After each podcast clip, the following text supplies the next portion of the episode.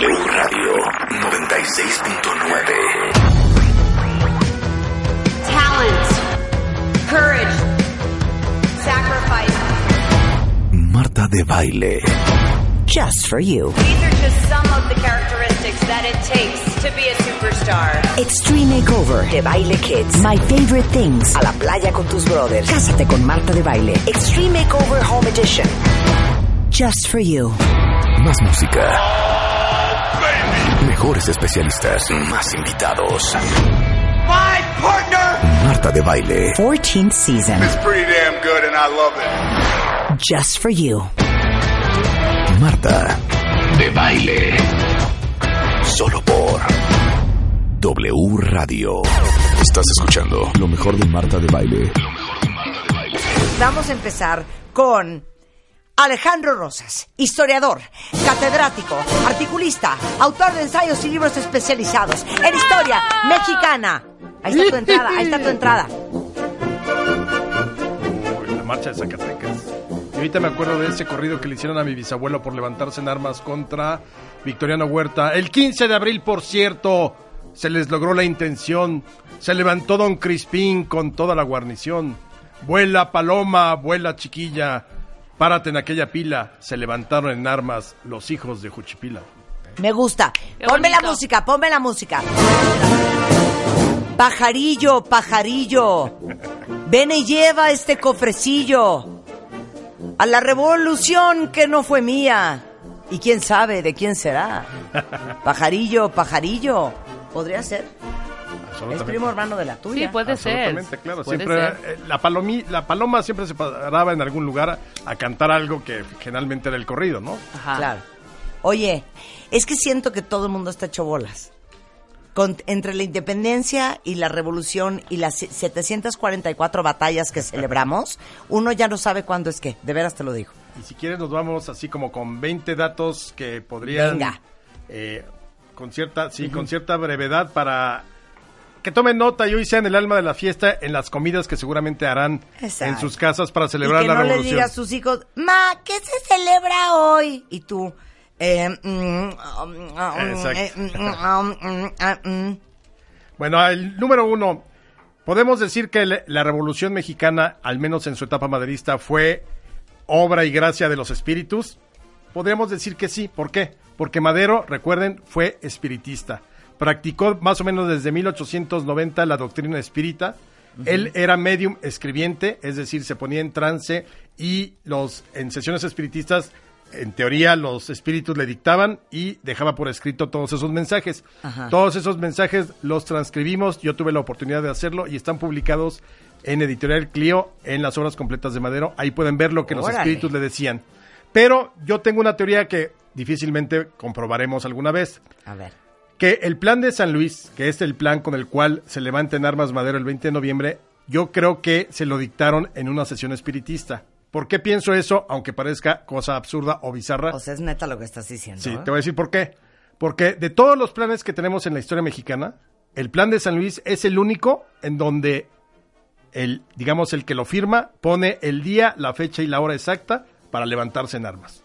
Ningún otro, ni el de Ayutla, ni el de Ayala, ni ninguno, nadie se le ocurrió avisarle a tu enemigo, oye, ¿cómo ves si nos levantamos el 20 de noviembre, domingo, a partir de las 6 de la tarde?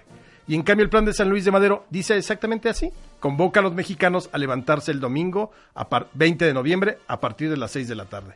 Entonces yo creo que la única razón por la cual tú le avisarías a tu enemigo es porque seguramente quizá en una sesión espiritista le dijeron que esa era una buena eh, fecha y una buena hora. Órale. Nunca lo vamos a comprobar porque, pues bueno, yo para empezar no creo en los espíritus.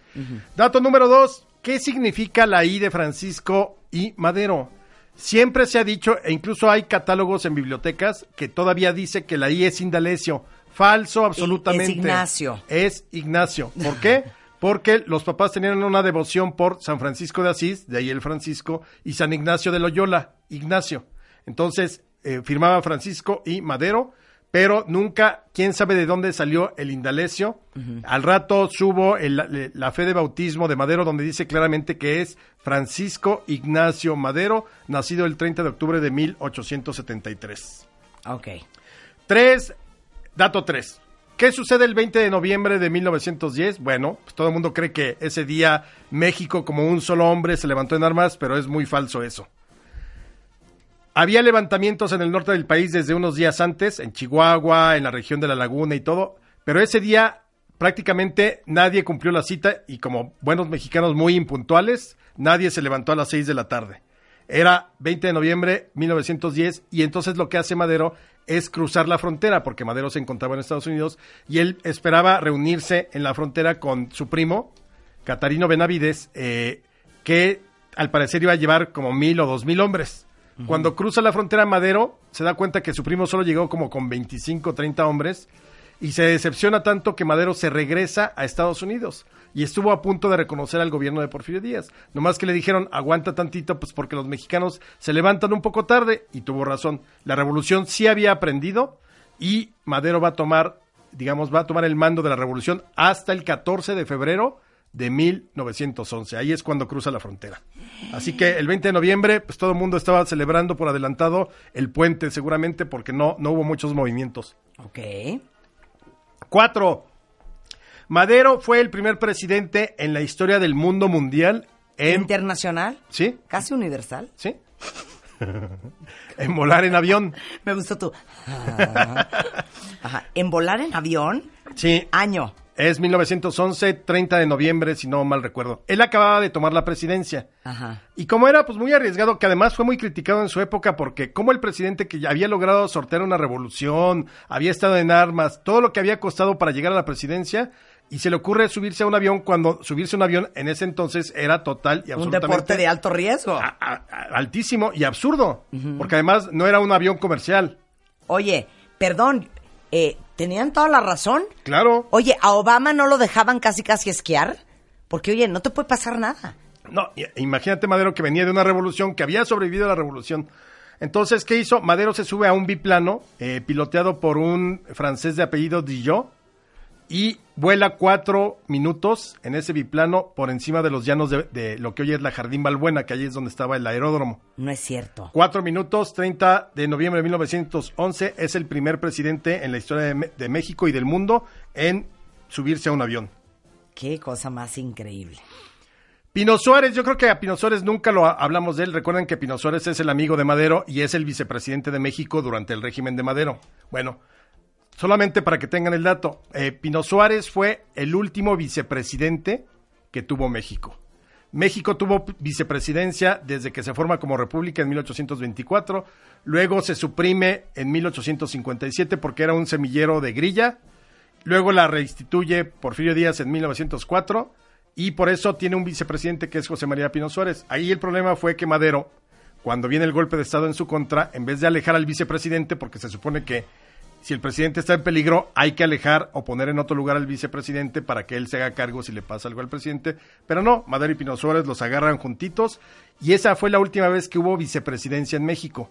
Ya en la Constitución de 1917 desapareció la figura del vicepresidente y hoy la Constitución dice que en caso de que falte el presidente, el secretario de Gobernación toma el poder eh, unos días, convoca al Congreso y el Congreso es el que elige un presidente interino o sustituto.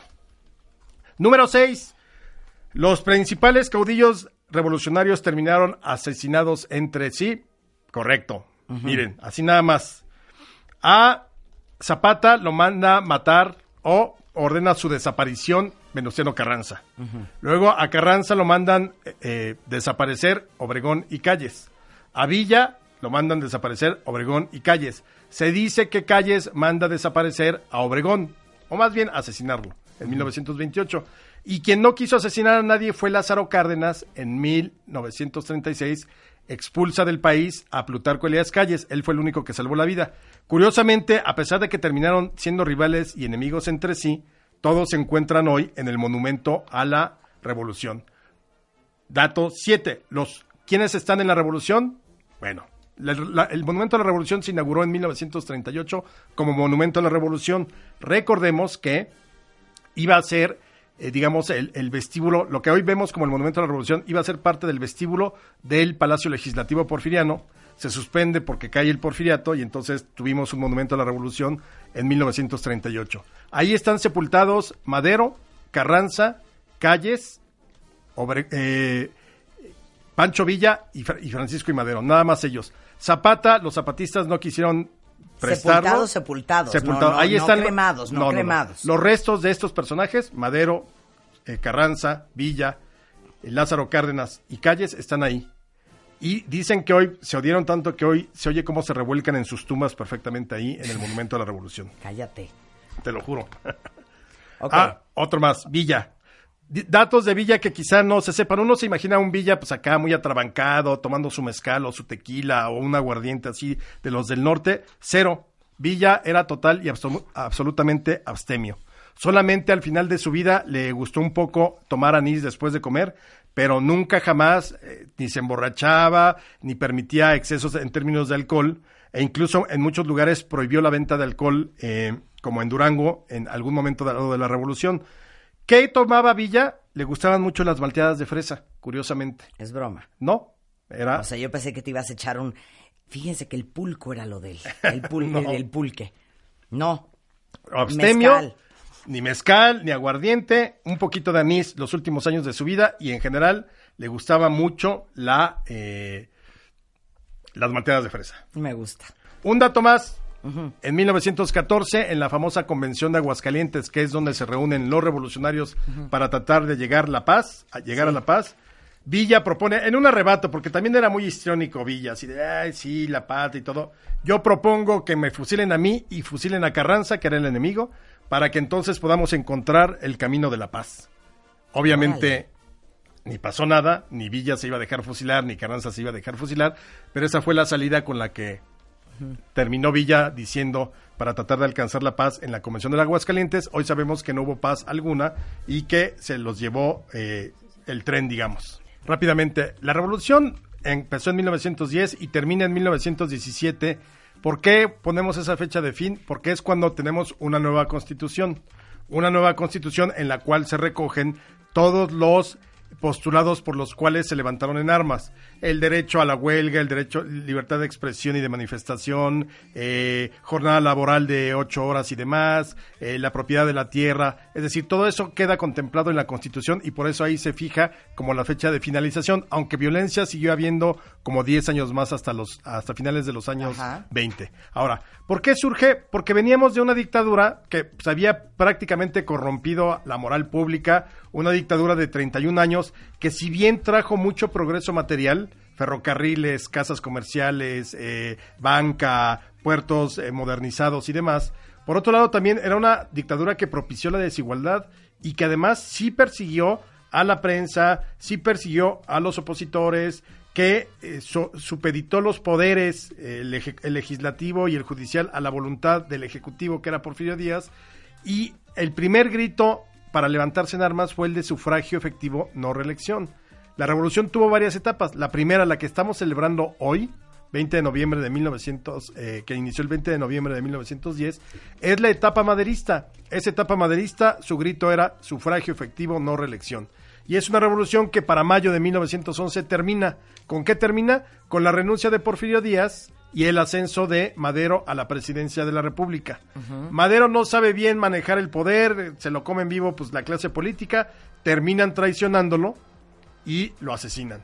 Y entonces viene la segunda gran etapa de la revolución, cuando Carranza, Obregón, Villa, Zapata y los demás se levantan contra eh, Victoriano Huerta porque era el usurpador, era el que había robado el poder y asesinado a Madero. Estos todos revolucionarios derrotan a Huerta en 1914 de julio, pero resulta que los revolucionarios, muchos de ellos quieren el poder. Y entonces, a partir de 1915, estos revolucionarios que hoy estamos celebrando empiezan a enfrentarse entre sí, unos contra otros, para ver quién gana el poder. Y entonces, de un lado tenemos a Obregón y a Carranza, junto con otros, y del otro equipo, digamos, está Villa y Zapata. Al final, ¿quién gana? Obregón y Carranza. El problema de todo esto es que al final eh, sí terminan asesinándose, como lo mencionamos hace rato, unos contra otros. Logros de la revolución, yo creo que es muy importante que todas esas demandas por las que se luchó sí estén contempladas ya en la Constitución. Ahora, de ahí surgió todo un régimen político muy distinto, muy, eh, muy similar al porfiriato, autoritario, que fue propicio a la corrupción, que fue impune, que nace en 1929 y que es el sistema político que con el tiempo sería el prismo. Así es como se va dando la, la situación. Pero pues, prácticamente la revolución se murió para el festejo cuando llegó la alternancia. Por eso hoy ya no hay ni desfile. El desfile era típico en los, en los años 60 y 70. Era el gran desfile deportivo. Claro. Pero hoy es el día que empieza, hoy es el día que termina. Hoy es el día que inicia la revolución. Que inicia. sí, sí, sí. sí. El- y de la revolución maderista, la, la, de, la que comandó Francisco y Madero, que terminó con un régimen de 30 años, lo acabó con él en prácticamente seis meses. Claro. Y, y bueno, habría que decir también eh, que, insisto, una vez que viene la alternancia presidencial, ya a nadie le importó la revolución. El PAN, en vez de acercarse a tratar de recuperar la, la familia, perdón, la figura de Madero, que es el demócrata natural y demás, pues lo olvidó. Entonces ya, yo siento que ya la revolución como la conocimos, que era, la revolución fue todo en el siglo XX, o al menos en el discurso y en la celebración, eran verdaderamente una cosa apoteótica la revolución. ¿En mexicana. cuál de tus libros podemos leer todo sobre la revolución? Ah, bueno, si quieren entenderlo así paso por paso, Sí. con un sinnúmero de anécdotas increíblemente maravillosas y divertidas, el volumen 2 de Érase una vez México. Ahí viene, yo creo que 60, 70 páginas dedicadas a la revolución, muy bien, muy sucinta para que entiendan claramente cómo fue todo ese proceso. Érase una vez México, volumen 2. Mira, esta sería una buena idea. Como Alejandro Rosas es un gran contador de historias, eh, no sería malo que le den sus libros a sus hijos que están en esa época Claro. de esos estudios para que les vaya bien en los exámenes, porque de repente, si no te toca un buen maestro, es muy complicado de entender, ¿no? Sí, claro, no, bueno, y es que es un desastre, realmente es un desgarrete. Érase una vez México. México, la trilogía, son tres volúmenes y ahorita estamos promoviendo México Bizarro, así que cualquiera de esos, regálenlos en el 20 de noviembre. Exacto. O- oye, Navidad. En Navidad. Este, ARR 1910 en Twitter o ARR1910.tumblr.com. Y bueno, la lista de libros de Alejandro Rosas la encuentran en Ah, bueno. Una vez México, Eh, 99. Yo soy autor de Planeta, entren a Planeta y ahí tengo mi ficha con todos los libros que pueda haber. O si quieren preguntarme alguno, ARR 1910, como dice Marta. Vientos. Muchas gracias. Muchas gracias. ¡Viva la revolución! ¡Viva la revolución! ¡Que viva! Escuchas lo mejor de Marta de Baile. Solo por W Radio. Estás escuchando lo mejor de Marta de Baile. Regresamos. Quiero saber quién de ustedes es super mujer y está súper cansada. Carla Taira es de. ¿Qué tal? Así ¿Te vivimos, así vivimos tantas. Claro. Tantas. A lo mejor ustedes me ven en Twitter, en Instagram, en Facebook, en la oficina, haciendo radio, en San Luis Potosí, en un viaje, en otro viaje, vuelvo, haciendo una entrevista, haciendo un shoot de fotos, disfrazándome de Halloween y dicen, o sea, esta mujer es una superwoman. Y lo eres. Eso Pero es yo hecho. estoy súper cansada. Eso Sí, cuando me también ponen, seguro. ay Marta, yo quiero ser como tú. ¿No tienen ustedes una idea como cero les conviene? Cero. Bueno, pero es que también haces muchas cosas porque eres sumamente organizada y logras que las cosas sucedan. Pero para que eso pase, ¿qué hay detrás? a pesar de uno, claro. Exactamente. Les A voy a presentar a Carla oficialmente. Carla es empresaria, propietaria de la marca Tyra Chan and Friends, dirigida a niños y jóvenes, creada para transmitir mensajes y valores. Es directora general de la organización Impulsora de Valores, terapeuta de sanación de Teta Healing, autora del bestseller en Amazon México, Superwoman por fuera, super cansada por dentro. Así es, y es que definitivamente con lo que acabas de comentar, a veces uno quiere hacer tantas cosas, pero ¿qué crees? El día solo tiene 24 horas. Claro. Entonces lo que tenemos que lograr es equilibrarlas de manera que sí logremos todas esas actividades hacia afuera, pero también nos demos tiempo para nosotras. Porque si no, ¿qué pasa? Se te va acabando la gasolina y llega un momento en que dices, por favor, basta, ¿no? Claro. Y ya no vamos vamos a empezar con un test. Sí, claro, por A ver, vamos a empezar con un test. Saquen papel y pluma, cuenta bien. Examen sorpresa. Examen. Sorpresa, Examen. sorpresa, Examen. sorpresa, Examen. sorpresa. Examen sorpresa con Marta de Baile.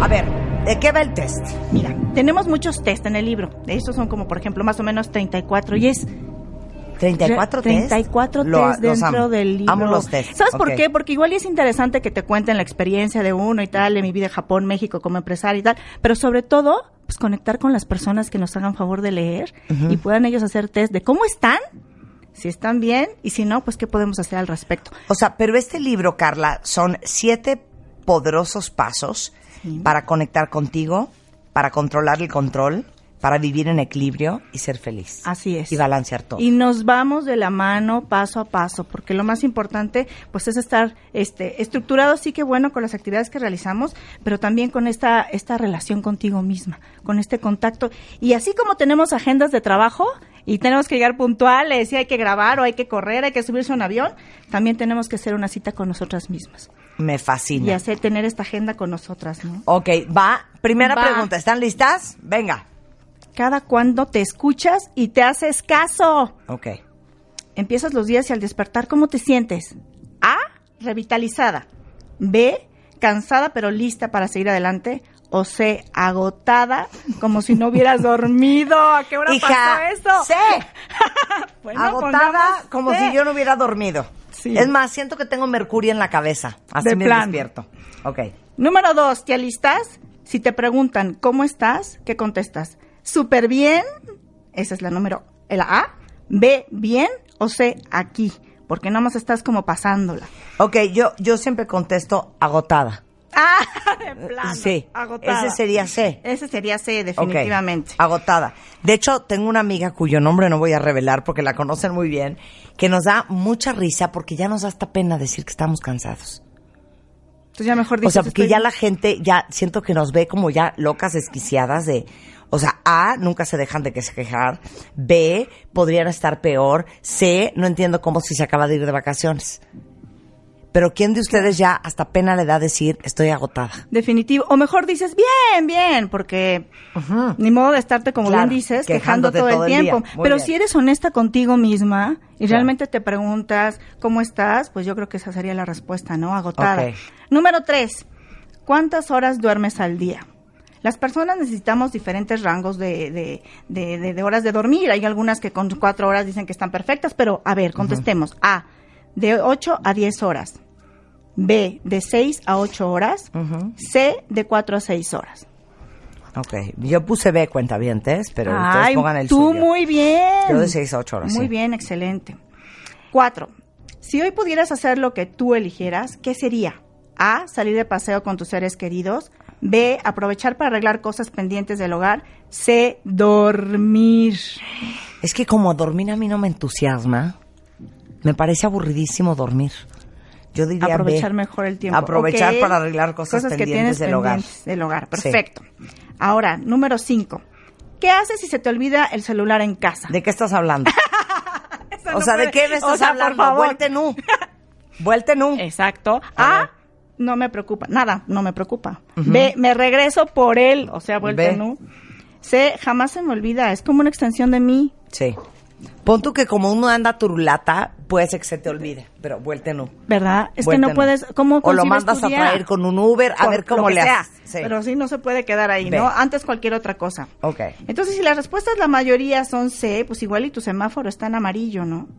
Y de repente, entonces, cuando está en amarillo, de repente estás pensando nada más, "Mm, ¿y cuándo es el siguiente puente? ¿Y cuándo me puedo ir de vacaciones? ¿Y a qué hora me puedo dar un tiempito libre? Y solo tu motor está pensando en eso para ver si llegas a ese momento, a ese fin de semana, a ese puente, a esas vacaciones. Y no estás realmente este, completamente energetizada, con ganas de, de, pues, ¿qué sigue, no? Estoy completamente lista. Y entonces te tienes que empezar a buscar cuáles son tus motores, cuáles son tus motores en la vida y es ahí donde hay que reflexionar. Si estamos en semáforo verde, disfrutando de todo lo que estamos viviendo día con día, si estamos en amarillo, como puede que estemos varias de nosotras de en preventiva, estoy a punto de tirar la toalla si no hago algo al respecto, o hay muchos que de plano estamos en rojo. Sí. Y esto es cuando ya no sabes qué quieres, lo único que sabes lo que es lo que ya no quieres. Claro. Y entonces dices, tengo que hacer un cambio ahora mismo y es momento de hacer un alto. Y entonces sí, dejar de postergar la cita contigo mismo. Me gusta eso. Puede ser que estés en rojo en amarillo y lo que en verdad quieres es que nadie te dirija la palabra. Exactamente. De repente no te pasa me que, hable, que, nadie nadie me hable. me pida nada. Por favor. Que nadie diga mamá. Que nadie diga, oye, mi amor. Nadie. nadie. Exactamente. Sí, que te quisieras ir a un lugar aislado en donde nada más pudieras tener esta conversación contigo, pero ¿qué pasa cuando eso sucede? A veces no te sabes escuchar. Y entonces el cuerpo habla. Y ese dolorcito de cabeza que llevas dos semanas con él y que te duele y que te duele, o que ya te empezó a doler la pierna, o diferentes este, situaciones que se te empiezan a presentar en tu cuerpo, hacen que digas, caray, creo que es un momento de detenerme. Y no es hasta que te da una mega gripa o caes en un hospital o estás todo el día enchochada que te das cuenta que es un momento de, de hacer, un alto, pausa, hacer una claro, pausa. claro. ¿Y sabes cómo lo podemos lograr? Haciendo esta cita que te digo. Así como tienes cita de trabajo, yo voy a tener una cita conmigo todos los días. No, a ver, vamos uno por uno. Ya, Vamos agenda conmigo, cita conmigo. Así es. Date conmigo. Yo creo que nos enfrentamos siempre a algo que es cuando estás postergando. Ahí empiezo mañana. Hay otro día. Ahorita no tuve tiempo, ¿no? Y a veces pues es una tarea pues no no muy muy sencilla, pero pues lo importante es que justo vayamos aterrizando estas metas que tenemos. Segundo punto. Meditación. No sé si alguna vez lo, lo, lo, han intentado, pero al principio es un reto completamente. Te pones a meditar, te sientas según tú ya muy, muy lista y empiezas a pensar en todos los pendientes que tienes, en todo aquello que, que, que te gustaría hacer que no has hecho. Ay, mira qué incómoda. Y si, por, si le hablé a la persona y no le hablé, y entonces, y, y todo eso hace que te desconcentres. Entonces yo aquí en el libro los invito a que intentemos hacerlo concentrándonos en una sola cosa, que es la respiración. Que nos concentremos solamente en la respiración y que entonces nuestras ideas realmente prioritarias cobren fuerza y logremos tener claridad. Y eso sería nuestro punto número dos. Tres. Los hobbies. Sí. ¿Por qué son importantes? ¿Sabes por qué son importantes? Porque dices, ay, ¿de qué estás hablando, este, mi queridísima Carla? Si yo no tengo tiempo ni para desmaquillarme, ¿qué voy a tener tiempo para un hobby? Justamente eso es lo que nos sucede hoy día. Pero pasan los años y eso es un hecho. Y de repente, ¿qué tal que tienes el tiempo? Te haces el tiempo. ¿Y de qué te has llenado? De muchísimas actividades hacia afuera. Pero, ¿qué es lo que a ti realmente te gustaba? ¿Qué tal que cuando estabas más chica eras buenísima en básquet, o buenísima en boli, Claro. o pintando, o cantando, o bailando? Pero ya no lo haces porque te llenaste de actividades y obviamente nunca te diste el tiempo. Pero si de repente dices, wow, esto que me encanta lo voy a retomar, es una satisfacción y un alimento para ti, para tu corazón, para tu alma, que te va a enriquecer solamente. Y cuando esto sucede, te vas a dar cuenta de que vas a tener otras personas que tienen el mismo interés que tú y que pueden ser un grupo de amistades que puedes tener durante muchísimo tiempo. Y cuando ya estés más grande en tu vida, porque hay que pensar que ahorita estamos jóvenes y bellas y todo, pero el día de mañana, Claro. cuando te- estemos en nuestros 60, 70, 80, vamos a estar viendo la tele todo el día y las series hasta que se nos acabe la noche, Claro. o vamos a hacer una actividad que realmente llene nuestro corazón y nos encante. Bueno, esto de desarrollando mi hobby es un poco lo que decimos siempre, que la vida hay que producirla y que uno tiene que hacer. Que los happy spots, o sea, los momentitos súper felices y las cositas estúpidas que te hacen feliz en la vida, tú hagas que sucedan. Ay, es que a mí me encantaba pintar, pero pues hija, ¿qué hora con todo? Es importantísimo que sigas pintando si es algo que te hace tan feliz. Así es. Y lo que acabas de decir súper importante. El tiempo se hace, el tiempo está ahí. ¿Por qué si te puedes hacer el tiempo para contestar 28 WhatsApps y estar en Facebook, Instagram, Sí. Twitter? Y no te puedes dar el tiempo de pintar que te encanta una hora. Totalmente. Dos veces a la semana, ¿no? O volver a ir a jugar 100%. básquet o lo que tú quieras. Estoy de- Eso es de acuerdo. súper importante y va a enriquecer muchísimo tu vida, definitivamente. El que sigue, cero sé de lo que estás hablando. No entiendo otra forma de vivir. No entiendo, Carla. Caminando sin prisa. Hay una frase que me encanta No que puedo es, creer la gente que no tiene sentido de urgencia. Estamos como el conejito de Alicia en el País de las Maravillas, corriendo todo el día, ¿no? Pero pasa que tienes que disfrutar los paisajes que hay en la vida, tienes que disfrutar lo que tienes, porque de repente ya ni lo ves. Ya ni ves que, ah, mira qué bonito árbol, ah, mira que, oye, pues no está contaminado, ah, oye, mira, arreglaron la calle. Esas pequeñas cosas que están ahí, o que están en tu casa, o ese buenos días, o esa gente que te sonríe, que ya no la percibes porque estás totalmente, tota- todo el tiempo corriendo, es parte de la vida. Si no te detienes a realmente este, asumirla, estás dejando pasar instantes y personas maravillosas tal vez de lado que no te estás dando el tiempo de conocer o ir, de más, ir más allá, ¿no? Pero esto de regalarte cada día la vida de tus sueños, que mucho hemos comentado aquí, cuenta es que es impresionante como todos teníamos una imagen de cómo iba a ser nuestra vida, ¿o no? Así es. Pero lo que sí puedes decir es, cero me lo imaginaba como está sucediendo. Y es casi casi como si tu vida tuviera vida propia y tú fueras un actor secundario que simplemente está reaccionando a lo que esta vida que tiene autonomía absoluta, te pide que tú hagas, como si no tuvieras ningún control sobre ella. que te va llevando, te va llevando, te te, va va llevando. llevando. Pero hay veces que dices, wow, sí me encanta o no me encanta. O hay veces que tienes ya tantos resentimientos y cosas en el camino que te tocó llevar, que dices, yo cero me veía así, pero bueno, estoy contenta o no estoy contenta, Sí. ¿no? ¿Cuál es la diferencia? Y aquí tenemos que hacer un ejercicio de soltar, que vamos a encontrar aquí también en el libro. A ver, ¿con qué sí me quiero quedar y con qué no me quiero quedar? Cada día, ¿eh? Porque si no vamos echándole cada vez más y más y más Me equipaje. gusta eso, hija. ¿Con qué me quiero quedar y con qué no me quiero quedar? Y eso puede ser desde la amiga de primaria, que es tu amiga, no entiendes ya ni por qué, porque Sí. te cae, de hecho, fatal. O puede ser que no te quieras quedar con ciertos miembros de tu familia porque no te hacen bien. O que no te quieras quedar con la chamba que tienes porque no te apasiona, no te gusta y no te llena. O que no te quieras quedar a lo mejor en la relación en la que estás. Así es, pero no sabes cómo y ni cuándo hacer el cambio. Aguántala ahí. Hacemos una pausa y regresamos. Estás escuchando lo mejor de Marta de Baile. Regresamos. Estás escuchando lo mejor de Marta de Baile.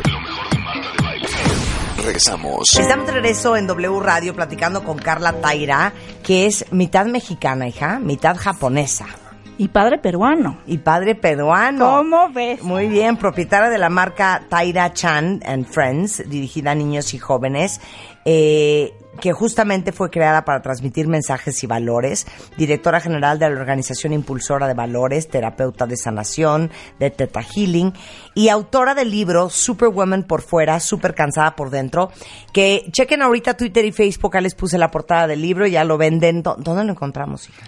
Lo encontramos en Amazon y lo encontramos en Sanborns, en. Gandhi, en Liverpool. Este, ahí lo pueden encontrar, por supuesto. Y en mi Sensacional. página web, Hanse. Ahora, este libro, que es un libro bastante fácil de, de leer, porque son que 156 páginas, letra grande, dibujo, Sí. harto test, harto, harto. test.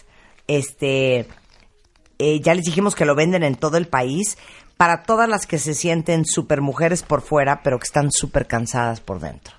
que nos pasa a muchos y pues la verdad es que la buena noticia es que podemos lograr vivir en armonía, siempre y cuando tengamos un compromiso con nosotras mismas. Y mira, yo tengo un personaje en mi marca de Tyra Chan and Friends que se llama Maruda, que es un personaje redondito, al que le pintas un ojo cuando te pones una meta y le pintas el otro hasta que la cumples. Ajá. Y la idea en esta vida es que no lo dejemos tuerto, que siempre le podamos pintar un ojito y digamos, bueno, tengo esta meta y en este caso sería un proyecto conmigo misma, ¿no? De vol- poder lograr tener esta agenda conmigo. Y en la parte de atrás le puedes escribir, es una pelotita, hagan de cuenta. En la parte de atrás le No, puedes es que ahorita les voy a mandar la foto. ¿Qué pelota? Está divino esto. ¿Qué es? Se llama Maruda. Entonces he escuchado hablar pues del Bodhidharma, que meditó igual y muchos años, hasta que alcanzó la iluminación, a pesar de las limitaciones físicas que tenía. Y para los japoneses es súper importante Daruma. Y lo vas a encontrar en muchísimos lados, seguro Para nosotros viste. Daruma es un restaurante de sushi. sí, buenísimo, por la cierto. Buenísimo. A ver, ¿qué es Daruma? Mira, Daruma es una persona que meditó muchos años hasta que alcanzó la iluminación. Pero independientemente de esta connotación que pudiera ser de algún tipo religiosa, para los japoneses, este, y seguramente muchas personas que han tenido la oportunidad de ir a Japón o que pueden entrar a internet y buscarlo, es un personaje hecho como de papel maché que está hecho a mano. Le pintas un ojo cuando te pones una meta. Esto lo hace el primer ministro, lo hacen en las escuelas, lo haces a manera personal. Tengo esta meta, la empresa dice voy a vender X cantidad, ¿no? Y cuando lo logras, le pintas el otro. Pero mientras esté pendiente, se queda tuerto. Es una foto, este, es una, es una imagen que te hace recordar pues que tienes algo pendiente y en este caso el compromiso es que le pintemos un ojito cuando te pones una meta y el otro hasta que la cumplas. Y esto es, esto es como algo que quiero que tengamos para nosotras, que digas, yo voy a lograr tener esta meta de darme el tiempo para mí y estar constantemente viéndolo y recordándolo. Entonces, este, y ojalá tengamos muchos, porque eso quiere decir que tenemos muchas metas y muchos sueños. ¿Dónde está esto? ¿Dónde se compra Ah, esto lo esto? puede, en tairachan.com. Ah, ya, esto lo vendes ahí. Sí, también, No puedo de amor, es que marca. ahorita lo van a Es ver. Maruda. Es tairachan.com. Así es. ¿Pero qué son todos estos juguetes? Es que tengo una marca de personajes. no, cuéntalo todo. Te A lo ver, cuento. Quiero saber. Como sabes, mi papá peruano, mamá mexicana, abuelos japoneses. ¿Qué es lo único que pasó? Que comí más rico todo el tiempo y que aprendí mucho más. Y entonces viví en Japón un tiempo. Que bueno, fue toda una experiencia, ¿eh? porque ahí me di cuenta de que con esta cara, ustedes si me ven, pues parezco japonesa. Y en Japón me decían que de dónde era. ¡Ay, no! Caminando por la calle casual. No. Oye, pero ¿de dónde eres? Y yo, o sea, ¿cómo? Que por los sea- ademanes, por la forma de maquillarme, este, los gestos, pues no, definitivamente, pues no era japonesa. O sea, pero es que si ustedes la ven, ahorita les pongo una foto de, de Carla, 100% japonesa, ¿de qué hablas? Así es. Y en el trabajo era todo un reto. Y la gente me iba a ver como si fuera, miramos, vamos a ver al extranjero. Y yo, o sea, ¿cómo? Sí, sí, sí, ¿Cómo, sí, no? claro. Y bueno, esto fue muchísimo aprendizaje, ahí también se los platico en el libro. Y bueno, ya que en Japón me decían que si era extranjera y en México también, voy a hacer una marca que fusione lo bueno, que hablemos de lo bueno, de lo mexicano y de lo japonés y de destacar mensajes y valores. Entonces son varios personajes, este Taira Chan, que es el personaje principal, que habla de ser siempre positivos, Nequito, que es, es un gatito, que es para que venga la prosperidad en todo sentido, no nada más en lo económico, que tengamos abundancia mental, espiritual, en fin, que estés abierto a que todo lo maravilloso viene para ti. Sumito, que es un luchador de sumo, entonces imagínate lo gordito. Y lo que nos dice es que veas las cualidades internas que tienes y que luches por lo que quieres. Y Maruda, del que estamos platicando, es justamente este personaje que es el más sabio, que igual y es redondito porque igual y llega más rápido a todos lados rodando, ¿por qué no? Y lo que nos evoca es que no importa el tamaño, ni cómo seas, ni qué características tienen, sino el potencial ilimitado que tienes para lograr las cosas. Pero todo esto va dirigido a niños y a jóvenes. Así es. Y para todos los papás que están escuchando que tienen niños y que quieren acercarlos a como los valores japoneses, eh, entran a este sitio y compran las cómo es. Sí, ahí tenemos una tienda en línea y viene también eh, la historia de cada personaje que vienen de Okinawa, México, qué simboliza cada uno, cómo hablamos de mensajes y valores a través de los personajes y de los productos. Entonces Ay, ahí viene un videíto y bueno, la idea es justamente permear valores, ¿no? Que seamos una marca que te haga sonreír, pero que además dice dice algo que siempre va a ser propositivo. Tairachan.com, ahí está toda Así la es, información. ahí está toda la información. Y ojalá todos tengan muchos marudas, porque eso quiere decir que van a tener muchos sueños y muchas metas. Y lo más importante, no lo dejen tuerto, por favor. Claro. Pónganle los dos ojitos. Carla, qué gusto conocerte. Hay un placer estar aquí. Muchísimas gracias por tener esta gran oportunidad de No, conectar con más muchísimas personas. gracias a ti, Gracias. querida. Estás escuchando lo mejor de Marta de Baile. La chata de Beat es in the house y les va a encantar el tema. ¿No sabes cómo lo discutimos al principio del programa, hija? Sí. Ah, claro, o sea que una cosa es tragar camote y otra cosa aguantar vara. Una cosa es ceder y otra es no te pases. Exactamente. Una cosa es, ándale, vamos el domingo a chutarnos a casa de tus papás. Sí, sí. Y otra cosa es, no te pongas minifalda. Son dos cosas muy diferentes. Me encanta, O sea, hay de cedidas a cedidas, Hay ¿no? de cedidas a cedidas. Y de hecho, fíjate, en inglés la palabra compromise es como muy clara. Es que como, como comprometes lo que tú eres. Sí. ¿No? Que de alguna manera, ok, hay compromise y yo cedo, pero ¿hasta dónde tengo que ceder? Y el título de esto, ceder en nombre del amor. Y en nombre del amor lo estamos poniendo entre comillas. Porque realmente, ¿cuál amor? ¿No? O sea, Claro. más vamos a ver hoy como eso que pensamos que es amor muchas veces es, una vez más, las carencias, los vacíos, las necesidades Claro. no satisfechas, Claro. ya sabes, todo este rollo de, de estos chamacos interiores. Pero ¿saben qué ejercicio estaría muy bien? Y quiero a todas mis chiquitas ahí que me están oyendo. Fíjense lo que les voy a preguntar. Puede ser en esta relación actual que tengan o en alguna anterior. ¿Qué se dieron que se arrepintieron hasta la fecha? Peligrosa pregunta. O sea, ¿qué han Sí, sí, cedido que sí, dicen es que en qué momento Pues dije, permití esto? claro. Soy una estúpida. claro. O algo que haya pasado en alguna otra relación que dices es que no doy crédito, esto me pasa por imbécil. Y es bien importante observarlo. Y sin juzgarnos tanto, no es por imbécil. Sí, sí, sí. bueno. Sin juzgarnos tanto. Sí. Por chiquilla. Sí, por, por, por inmadura, Por, por, por ignorante. carente. Por, por de veras. Porque soy bien amorosa. Porque, porque ¿sabes qué pasa? En el nombre del amor, Sí. cometemos muchas atrocidades en contra de nosotros mismos. Así, es que ese es el asunto, el nombre del amor a quién, ¿no? ¿Dónde está ese amor? Es como, como ese amor está ausente de mí misma y lo estoy buscando afuera. Y en esa gran necesidad es que estoy cediendo. Y luego viene el enojo. Me acaba de venir una frase muy cañón. Tuve un momento Va. de iluminación ahora. Va. Cuando tienes que dejarte de amar a ti Uh, para amar a alguien más, you're in a hole. Exacto. Estás en un el, hoyo. estás en el hoyo. Cuando tienes que dejarte amar a ti para amar a alguien más, está Estás de la fregada, man. Sí, sí, Esa me la fregada. tuiteas y me pones eh, autor Marta de baile. Una cosa es, ándale pues, te voy a llevar hasta casa de tu prima que vive en Veracruz a que la visites el fin de semana. Y otra cosa es, no te pongas minifalda. Sí, sí, sí. ¿No? Sí, sí, sí. Y otra cosa es, eh, ya no quiero que, o sea, porque es horrible cuando se meten con tu esencia. Es, es, es que ese es el tema, ese es el asunto. Y lo peor es que ni siquiera se meten con tu esencia. Tú te estás metiendo con tu esencia. Claro. Eres tú la que está. Claro, tú estás ¿no? permitiendo. Eso estás permitiéndolo. Y aquí es claro, una, una cosa que me gustaría dejar más bien claramente es, hay una línea muy fina en este ceder, en todo tipo de relación, en tu trabajo, con tus hijos, con tus hermanos, con tu familia, con tus...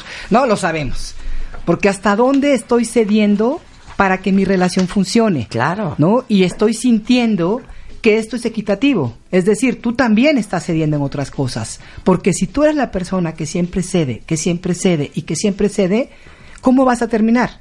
Y al Y- final no funciona. Y, te- y lo acaban votando a uno, ¿eh? Por bruta. supuesto. Por bruta. Por bruta, supuesto. te lo juro. Mira, alguien decía, los que cedemos y cedemos y cedemos son como estos platones hondos. Y se los estamos dando todo esto a alguien que es un plato, un plato este, Plano. plano. Y el plato plano no puede recibir todo lo que el platón le está dando. Entonces tenemos que, de alguna manera, buscar un equilibrio entre este dar y este recibir, porque si no, empiezan los enojos y de manera pasiva le estás cobrando la factura a la persona con la que estás cediendo. Por supuesto. A ver, la lista que les pedimos que nos mandaron por Twitter o por Facebook de las cosas que han cedido en esta relación o en anteriores, de la cual se arrepienten. No, espérate, esto Todo es muy fuerte. Acabo de leer un tweet que es muy fuerte. Va. No puedo. Me quiero matar. No, no te mates, por favor. Una cuenta bien te dice que ella de lo que más se arrepiente es haber cedido tiempo con sus hijos Claro. por andar de pata de perro con el novio nuevo. Y respira. Pero eso es muy común, fuerte, Marta. Es muy común. ¿Y por qué hacemos eso? Entonces no pelaste al niño y entonces no estuviste tanto con tu hijo Claro. y entonces pero tú, y tú no estabas porque te quedaste dormida en el hotel. Esas cosas pasan. Sí, sí, claro. Por estar con el fulano. Y luego- estoy súper ruda. Y ¿no? luego pero es la sientes- verdad. Te sientes muy culpable, ¿no? Vas con tus hijos, tratas de, de compensar esas culpas, tratas de compensar, entonces no eres una madre asertiva, porque como estás llena de culpas, no puedes ser asertivo. Pero les digo una cosa, yo les quiero dar una paz. Por favor. Yo siento que con la edad uno se vuelve más colmilluda, más sabia y más perra. Bueno, yo te lo voy Porque a... yo a esta edad, yo no cedo más de dos milímetros. Sí, pero te voy a decir una cosa, Marta. La y a ver, madurez... ¿eh? Y a ver. La madurez se conquista, no llega por sí sola. Sí. Entonces tenemos que Claro. hacer reflexión. A mí Porque- las estupideces sí. que yo hice a mí no me vuelven a No, pasar. no, no, no. Y la hemos conquistado, pero no todo mundo alcanza niveles de madurez suficientes para ellos mismos. Hay personas que se quedan atoradas y que de verdad las ves a los 60 años haciendo las mismas estupideces y los mismos actos inmaduros que, y las mismas estrategias infantiles que a los 40, 30, 20, 15. Claro, es que ahorita me acabo de meter. Sí, sí, ya te vi, ya te vi que hasta la- Porque, la- la- la mira, se me quijada se empie- te- Ya saben que a mí cuando se me sale la te quijada, bota la ya quijada te vi, estoy adelante. enchilada. Ay, qué miedo. Pero estaba pensando, y hagamos este ejercicio todos. Piensen en todas sus relaciones anteriores. Ay, Y Dios. piensen todo lo que han cedido Ajá. En el pasado. Entonces yo estaba haciendo el análisis mientras que hablabas de mi vida. Y tantas veces acomodé horarios, me fui a vacaciones, Sí. dejé cosas importantes, eh, hice mal mi chamba porque andaba enchilada, llorando o mal. Eh, hice tantas contorsiones en ciertas épocas de mi vida Sí. por un imbécil que ya ni siquiera está Además. que lo que les quiero decir es que que no les vuelva a pasar. De veras aprendan la lección. Es- esa es la idea, aprender la lección. No, no, no tanto, bueno, ya lo hicimos. Yo también te puedo decir ahorita, veo dos años para atrás, y estoy hablando de dos años, no estoy hablando de hace muchos Sí, sí. años. Digo, bueno, esta historia de ceder, ¿no? Es bien fuerte. Aguántala ahí, espérate ahí. Hacemos una pausa y regresamos. ¿No te sabes tu ID de cuenta viente? Recupéralo en martadebaile.com y participa en todas nuestras alegrías. Hoy estás escuchando lo mejor de Marta de Baile. Regresamos. Empezamos una conversación muy, muy profunda con Aura Medina, que es una gran psicoterapeuta, entre otras cosas, instructora de meditación. Y vamos a hablar hoy de ceder en nombre del amor. ¿Por qué no deberíamos de ceder? Ok, ¿cuándo? Más bien, ¿cuándo? Más que por qué, ¿cuándo no debemos ceder, Marta? Cuando, cuando lo hacemos desde nuestros miedos de la infancia. Por eso es tan importante conocerse, porque si la mayoría de estos miedos están en el inconsciente, ni siquiera estoy consciente de ellos. Los tengo, pero me he pasado la vida escondiéndolos hasta de mí misma. Entonces, en vez de dejarme sentir y conocer mis miedos y de veras asumirlos y trabajar con ellos, me la he pasado compensando, pensando que yo no tengo miedos y que yo puedo con todo o dejándome ganar por ellos. Entonces, los mie- el miedo es un pésimo consejero en la vida. Decía por ahí un maestro, hay Claro. dos opciones en tu vida, hay dos caminos, el del miedo y el del amor. Y el amor implica libertad también. Entonces, cada vez que vayas a tomar una decisión, cada vez que vayas a, a ceder en algo que para ti es importante, no estoy hablando de ceder en, en cosas como, oye, vamos a comer pollo hoy, no, pues yo quiero pescado, bueno, pues órale, ¿no?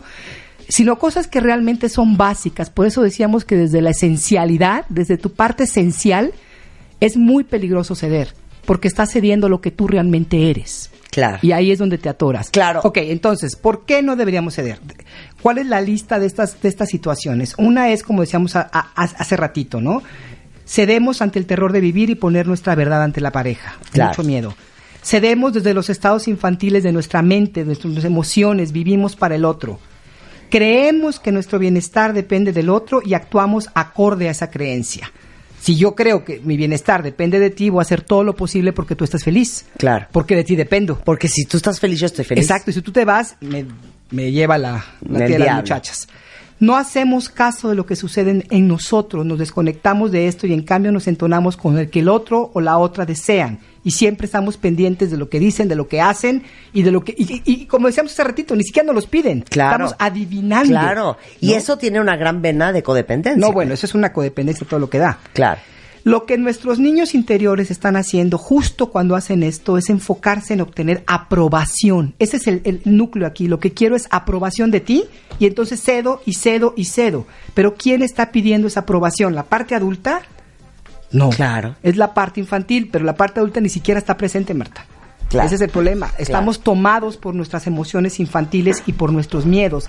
Que como no sentimos respeto, no sentimos atención, entonces eso es lo que estamos buscando. Y creemos que si cedemos en todo, esa persona nos va a amar más y nunca nos abandonará. Por eso decimos, entre comillas, en nombre del amor. Claro. Porque lo hacemos en un intento real y natural y muy correcto de buscar amor, pero lo estamos buscando de una manera equivocada. Porque no es así. Haciendo esto, lo que estamos creando es una cadena interminable de actos en los cuales estamos cedendo, cediendo y cediendo en este por amor y nos convertimos en junkies de la armonía. ¿Qué quiero decir con esto? Que no, sos- no podemos sostener, digo, es sano en una pareja Ay, pelearse. no, no nos vayamos lejos. ¿Cuántas historias no conocen de, no, es que tú no sabes lo que era esta mujer? Mira, le planchaba las camisas, le lavaba la ropa, se veía en él, era su niño Dios. Imagínate. Cómo lo atendió, le dedicó la vida entera, lo convirtió en abogado, lo apoyó en todo. Y, la al final, dejó. claro, Y por la dejó. supuesto que la dejó porque no estaba ella presente, no había nadie ahí, había una persona totalmente condicionada a complacer al otro. Y les digo una cosa, las probabilidades de que la relación que uno tiene se acaben, la verdad es que vamos a ser bien sinceros, es bien alta, ¿eh? Por supuesto, y es bien vez alta. Y no es lo mismo que se acabe una relación en donde tú te quedas totalmente vaciada, Ay, no, qué horror. Drenada. drenada y vaciada, drenada. que te chuparon literal hasta ¿Sí? la sangre, Sí, sí, sí. a cuando se acaba una relación Sí. en donde tú quedaste medianamente entera y completa. No, y además en una relación que dices, bueno, no coincidimos. Claro. No, no, no se puede. Sí, yo di, pero él también esto, dio, claro. ella dio, pero yo también y di. finalmente no fue la relación y está Claro. bien, eso es sano. Las relaciones se acaban. Pero deshacernos de quien somos, destruirnos, eh, rasgarnos en pedacitos para Claro. que la otra persona no se vaya, Claro. Marta, se va a ir de Claro. Y les digo O nos va a algo, tratar de la ¿cómo se han quedado en relaciones cuando voltean para atrás y dices, no lo puedo creer? Tanto que di. O sea, le compré su primer coche, le pagué las chichis postizas, eh, le, le, le ayudé con la universidad. No se estén riendo porque hasta las chichis postizas le Es que pagan a las novias. pasa, claro le pagué sí. la universidad, le ayudé, le cuidé a sus hijos, fui un padre para ellos y esta perra se largó. Sí, sí. ¿No? Y al revés igual. Y lo ¿no? vuelves a hacer, y lo vuelves a hacer. Se dio el tiempo con mis hijitos por estar con él. Le di todo, le di mis mejores años. Eh, bueno, dediqué todos los fines de semana a estar con mi familia, le cuidé a su mamá. Todo lo que hice. Y de todos modos esto tronó. Claro que va a tronar, porque insisto, la persona que está cediendo no está respetando quién es y quién realmente, qué es lo que realmente necesita. Y si tú no te respetas, la otra persona no te va a respetar. Va a pasar por encima de ti y ni siquiera va a sentir culpa. Pues total, digo, no hay nadie ahí. Claro. Es un eco de mí. Claro. Es una sombra mía. ¿no? Claro. Digo, suena fe- horrible, pero es cierto. Es la verdad. Es la verdad. Pero dime una cosa, hija. ¿De dónde viene la enfermedad infernal de ceder? Bueno, una es nuestros grandes miedos al rechazo, que todos lo tenemos, ¿eh? de la desaprobación. Eh, Es que es De muy que no me fuerte, quieran. Sí, de Sí. estoy tanto buscando la mirada de alguien que me haga sentir que estoy bien. Vengo de, todos venimos de historias tan rotas en ese sentido, de padres que nunca supieron darnos ese amor, esa aprobación, que a veces desde, desde su intento de ayudarnos lo que hicieron fue aplastarnos un poquito y enseñarnos que ser nosotros no era suficiente. Entonces traemos esas heridas profundas y obviamente en una relación traemos ese paquetito, Claro. ¿no? A cambio de amor y de aprobación hay como un acuerdo de contratos negativos que hicimos con nuestros cuidadores infantiles. Cuando éramos pequeños, hicimos de una forma inconsciente estos contratos y estos contratos los traemos con nosotros. ¿Qué fue lo que tú acordaste? Quizá comportarte de la forma en que era esperada por todo mundo. ¿Por qué? Porque de esa manera recibía algo de amor, Claro. algo de atención. Claro. Para cada quien el contrato es diferente, pero todos traemos contratos negativos, Marta, que se establecieron con los cuidadores infantiles. Entonces, esos contratos negativos están hoy en mi, en mi historia. Entonces, tienes que revisar qué estás haciendo, qué, qué, qué, qué, qué fue lo que tú accediste, qué cediste cuando eras pequeña, porque cuando eras pequeña no tenías opción. Claro. ¿No? Y, y claro, y también qué creencias tienes ¿Y qué creencias de cómo tienes? funcionan las relaciones. Porque si tú viste a tu mamá o a tu papá pagando unos precios altísimos por estar en ese matrimonio, Es lo que aprendiste. es lo que aprendiste. Claro. A que tienes que pagar un precio altísimo, a veces hasta con tu propio cuerpo, vida, integridad, dignidad y autoestima, Sí, sí. para sostener una relación. Y más allá de eso, comprometemos nuestra energía vital. ¿Qué es esto de la energía vital? Es lo que tú eres, es esa energía que te mueve en la vida. ¿No? Que tú quieres, as- no sé, que tu creatividad de niño es ser artista, pero como tus padres no estaban de acuerdo, entonces no tuviste más opción que ceder. En ese momento tuviste que ceder porque eras un niño, una niña que no, Claro. no puede salir corriendo, ni puede atacar. Entonces te aguantas, cedes y, y entonces aprendiste a ceder. Bueno, ahorita se me acaba de ocurrir otra idea tan macabra, pero pensemos en cuántos de ustedes o cuántos no conocen a alguien que hasta tuvo un hijo. Claro, por, supuesto. El otro, sí, No, puede ser, no, no lo ves conscientemente por ceder, pero subconscientemente es para que se quede, bueno, para amarrarlo. justamente el ¿Me otro entiendes? día- Porque creo que esto va a salvar el matrimonio, Sí, porque sí, esto sí. nos va a unir. Y si le doy un hijo, a lo mejor las probabilidades de que me deje son menores. Hasta un hijo. Sí, sí. El otro día tuve una persona en, en- en- en consulta que precisamente ese es su problema. Ya tuvieron un hijo, el esposo quiere otro hijo, ella no quiere, al menos no ahorita. Sí. Está abrumada con el primer hijo. Entonces tiene que ceder porque si no, ya se lo dijo él, si no, cede- si no tenemos otro hijo, vamos a tener problemas. Casi, casi me voy a ir a buscarlo en otro lado. Claro. Entonces ahí dices, a ver, espérate, esto no está bien. Claro. Esto no puede ser así, no vamos a tener un hijo, no voy a tener un hijo Por porque- miedo a que te miedo vayas. a que el otro se vaya a tenerlo por otro lado. ¿Cómo va a ser eso? Claro. Está terrible, está Terrible, horrible, horrible, terrible, horrible. terrible. Pero eso es lo que hacemos. Y esta mujer se debate entre lo quiero y no quiero que se vaya, pero no quiero tener otro hijo. Claro. ¿No? Y nos ponen en esas, nos, nos ponemos en esos, en esos precipicios donde tenemos es- una esquizofrenia loca, porque por un lado te quieres agarrar de, de tus principios y por otro lado quieres pescar a la persona para que no se vaya. Y hablando de lo que hablábamos hace un momento más, es un perfecto ejemplo de cuando uno cede por las razones incorrectas. Exactamente. Porque entonces te, te amola tu vida. Claro. Te, te, te, te- te haces pedazos. Puede ser, puede ser que estés cediendo de ir a casa de la, de la suegra y entonces no es tan terrible. Pero hay cosas como estas del hijo, como dejar tu carrera, tu trabajo, tus amigos, Claro. que sí transforman tu vida, la, ro- la rompen. Marta. Claro. Y eso, y eso que comentaste, Aura, de acabamos cediendo ante los demás porque es la forma en que obtuvimos amor cuando éramos chiquitos. exacto. Por eso, cuentavientes, los psicólogos infantiles que vienen acá, Juan Pablo Arredondo, Nancy Steinberg, hablamos mucho de la incondicionalidad del amor Tendría que ser. y lo peligroso que es que tu hijo crezca creyendo y sintiendo que tú lo amas condicionalmente. Porque así lo expresamos. Claro, que lo amas siempre y cuando sea obediente, no haga berrinche, se coma su comida, vaya a la clase de natación, se saque 10 en matemáticas. O sea, que él crezca creyendo que para que tú lo ames, tiene que cumplir con todas las expectativas que tú tienes de él. Porque entonces, claro, es absolutamente ilógico que el día que él busque una pareja, busque a alguien que lo quiera incondicionalmente. Claro que no, porque en tu cabeza está yo me ten- yo tengo que hacer ciertas cosas para merecer el amor. Claro, Es- exacto. esa es mi, eso es mi creencia, es una creencia profundamente arraigada, de años de, De vida. todos. Y ahí estamos todos esforzándonos. El amor no tendría que ser condicionado. Claro, tú puedes portarte del rabo. claro. Puedes sacarte 10 en 5 en matemáticas, puedes volar el año. Yo te amo, no importando qué. Claro, te- no importa hasta que si eres narcotraficante y te metiste en la cárcel. Claro. Pues no la mamá del Chapo ama a su hijo. Incondicionalmente. Claro, claro, el amor no se condiciona. Otra cosa es que a mí no me guste y que yo no apruebe Exactamente. tu comportamiento. Y que yo te tenga que guiar y enseñarte que eso no está Pero correcto. para que yo te ame, tú no tienes que hacer absolutamente Esa nada. famosa frase de si, si eres si eres niña mala no te voy a querer, tu mamá no te va a querer, si te sacas un 10 no te voy a querer, un- Claro. perdón, si no te sacas un 10 no te quiero.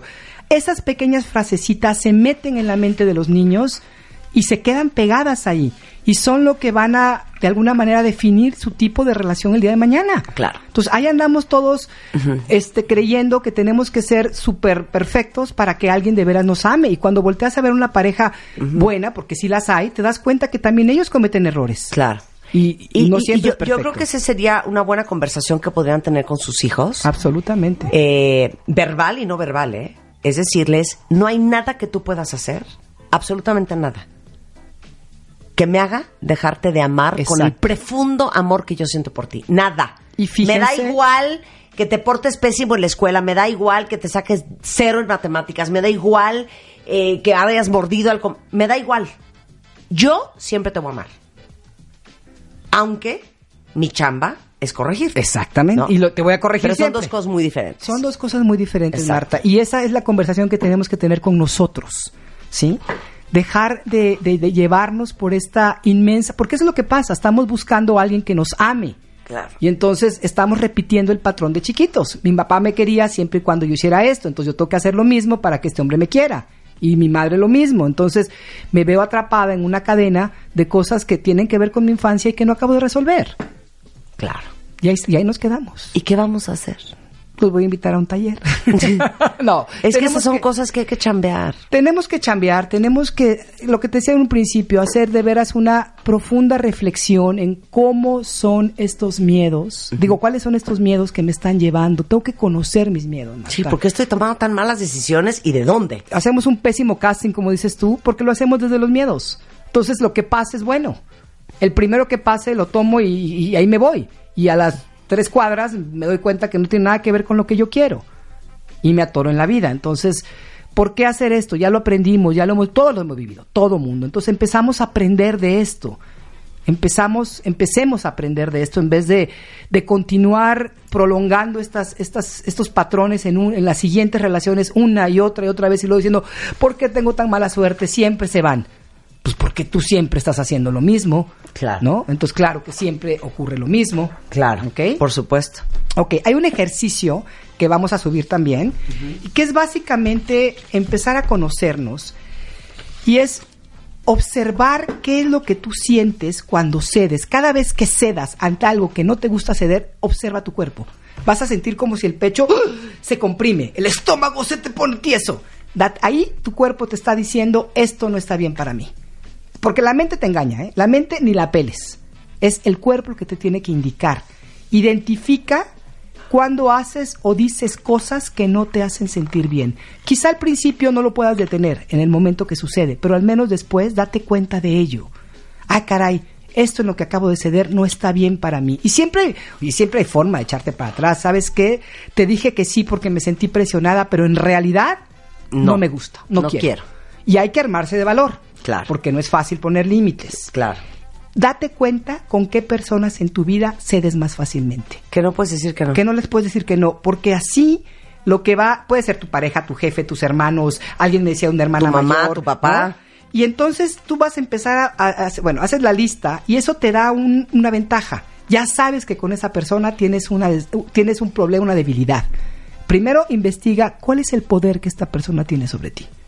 ¿Por qué cedes con ella? Y yo tengo un caso de una amiga que después de 20 años de una amistad, quote, quote, entrañable, dejó de ver a esta amiga, a otra.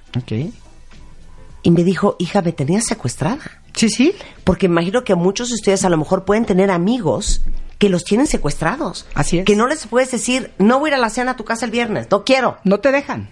No, no te lo te permiten, dejan. no respetan tu Y decisión. te sientes secuestrado Claro. por una persona en tu vida.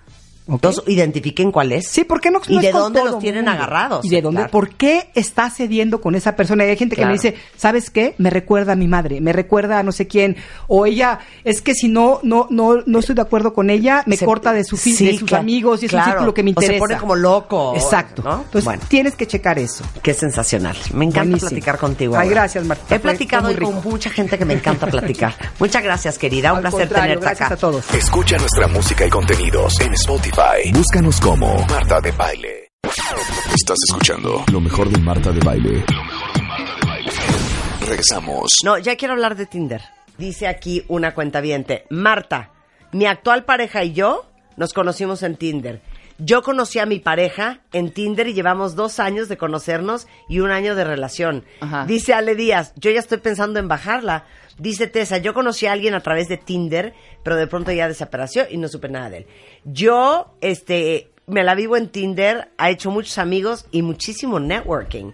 Este, yo no te manejo Tinder, pero conocí a mi esposo en ICQ. Bueno, hija, tú tienes más de 40 años, entonces, porque ICQ es de hace, uh, este, yo conocí el amor en Tinder y después de empezar a andar, a los tres meses me dio el anillo de compromiso. Y se casó. ¿Qué tal? No lo puedo creer. Adris, ¿te puedo marcar por teléfono? ¿Me puedes mandar en direct message, por favor, este, tu historia de Tinder?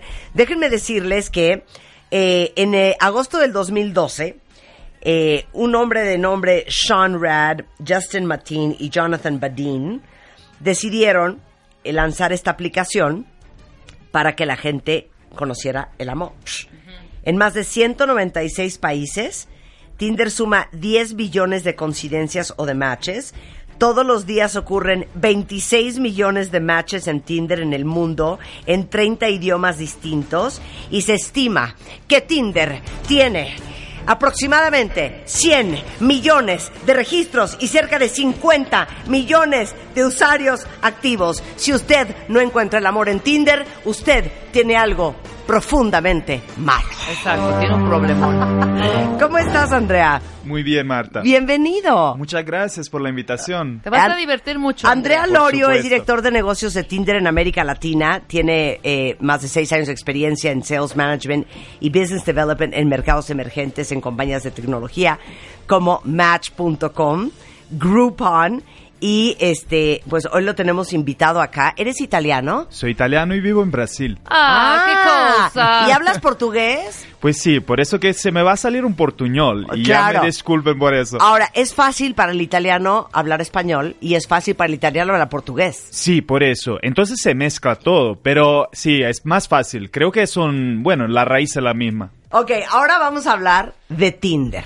Pues sí. Entonces, estos tres chavos en el 2012 dicen que Dicen, bueno, ellos ven que eh, los sitios tradicionales de cita tenían algunos problemas. Eh, uno era que eh, por el hecho que podías enviar un mensaje a cualquier persona que querías, esa experiencia era mala para los usuarios, particularmente las mujeres, porque recibía un montón de mensajes de hombres que no le interesaban. y de quién sé quién. Exactamente. Sí, sí. Entonces, por eso lanzarán a Tinder con el sistema de macheo, ¿no? Sí. Solo vas a comunicarte con alguien que te gusta, ¿no? Ajá. Entonces la experiencia mudó. Y el segundo es que eh, tu navegación es anónima. Entonces, eh, no hay miedo al rechazo, porque eh, de hecho, cuando no sabes si te llevas un no o simplemente si la persona no te vio al Ah, no dar ¿cómo? Ese como yo llego matrimoniada mucho tiempo, no te conozco Tinder. Entonces, a ver, tú entras y qué? Te bajas la aplicación y conectas a tu Facebook, ¿no? Ajá. Eh, entonces te sube las fotos, te pones una descripción y ya empiezas a swipear. Sí. O sea, necesita eh, poner cuál es el, eh, la distancia que quieres ver personas a tu alrededor, quizás 10 kilómetros, no Ajá. sé. Y ahí ves un perfil por vez y decides si te gusta, lo pasas a la derecha y si no te gusta, a la izquierda. Ah, no, yo creo que sí lo hicimos un día. Sí, claro, por Ya, ya me acordé. Derecha, izquierda, derecha, Ajá. izquierda. Izquierda es no, derecha es sí. Pues sí. Sí, sí, Y entonces los tres inventaron hasta ese sistema de swipeo que de hecho ahora está aplicado en muchísimas aplicaciones, no solo de citas. Claro, pero él no sabe que yo lo estoy viendo. Eso es el secreto. Ni él sabe si yo lo swipeé a la izquierda o a la derecha. Lo sacaste. Ok. Y entonces ya me gustó. Pues sí, si te gustó y a- también a él le gustas, se hace un match. ah, Entonces, pero si ahí- yo swipeé y él nos me swipeó, Pues, Pues- no, no vamos a poder hablar jamás. Lamentablemente. O no. sea, solo puedes hablar con el que tú swipeaste y él te swipeó. Claro. Pues sí. ¡Ay, qué oso! ¡No! O sea que sí puedes saber que no le gustaste. Casi un ¡Claro! juego. Totalmente. Ahora, espérame un segundo, Andrea. Si yo me quiero ir internacional y siempre he deseado en lo más fondo de, de- en lo más profundo de mi corazón un irlandés. ¿Puedo poner Irlanda? Por supuesto, puedes desde acá mudar tu localización. Ese Para es un paquete del Tinder Sí. Plus, ¿no? Sí. Que, que pagas, pero muda- mudas tu localización y ya ahora podemos swipear en Irlanda, en Dublín. Donde tú Ay, no, quieras. ya, les quiero presentar a dos clientas tuyas, Andrea. Buenísimo. Es Alejandra, este, Alejandra Rodríguez. Y Alejandra Rodríguez. Y Alejandra Rodríguez. ¡Wow! Alejandra Somos Rodríguez millones. Antillón y Alejandra Rodríguez Aztecas. Bueno, Alejandra Rodríguez Trigos. Ah, Trigos. sí. Antillón y Trigos. Sí. Exacto. ¿Pero qué Oh, cada Es un gusto. Ok, Alejandra Rodríguez es artista plástica, muralista, decoradora, eh, diseñale arte y decoración de interiores, hace muebles con acabados increíbles. Bueno, es toda una emprendedora y un estuche de monerías. Así es que búsquenme. Y ya te estuvimos hablando de qué, de qué veniste a hablar. Del divorcio. Del divorcio. No, ya ¿cómo nos sabes, de lo que quieras, Marta, Claro. estoy. Y Alejandra Rodríguez es gerente comercial de Medifaz para México y Estados Unidos. Y la trajimos porque es amistad y porque es clienta tuya en Tinder. Buenísimo, me encanta. Sí, A ver, soy, gusto soy un caso de éxito, Eh, creo. a ver, cuéntale. Ale es un A caso ver, de éxito. No, pero yo quiero saber cómo funciona. O sea, un día yo estaba sola en mi casa y dije, me voy a dar la oportunidad. Cuenta o sea, todo, ¿cómo Alejandra, bajaste la app? Ok, no, una amiga un día que estábamos cenando, este, ella estaba chateando y estaba, no, atacada de la risa. Y yo dije, pues, ¿con, con quién estás chateando? Me dice, no, pues es que conocí y tengo esta aplicación.